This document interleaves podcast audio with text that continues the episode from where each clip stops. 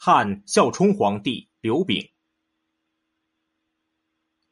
刚，汉孝冲皇帝刘炳，永嘉元年，公元一百四十五年春季正月，汉孝冲皇帝刘炳逝世。刚，征召清河王刘算和渤海孝王刘宏的儿子刘纂到首都洛阳，大将军梁冀与梁太后商议。迎接刘纂入宫，将刘算遣返封国。母刘算、刘纂都是汉章帝刘达的曾孙。刘算为人严肃，举止有法度，公卿大臣们都归心于他。而刘纂年仅八岁。李固对梁冀说：“选立皇帝就应该选择年纪大、有品德、能亲理政事的人。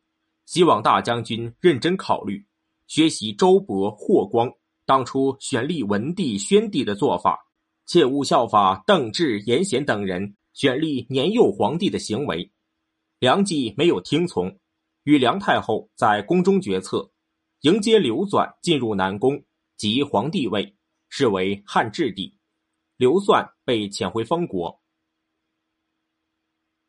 刚，将汉冲帝刘炳安葬在怀陵。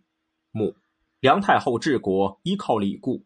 那些作恶多端的宦官被一概排斥遣散，而梁冀却更加痛恨李固。当初汉顺帝刘保时任命官吏大多不按照规章制度，李固于是上奏免职一百余人。这些人合写匿名文章，诬称李固挑拨离间皇亲之间的感情，以扩充自己的私党。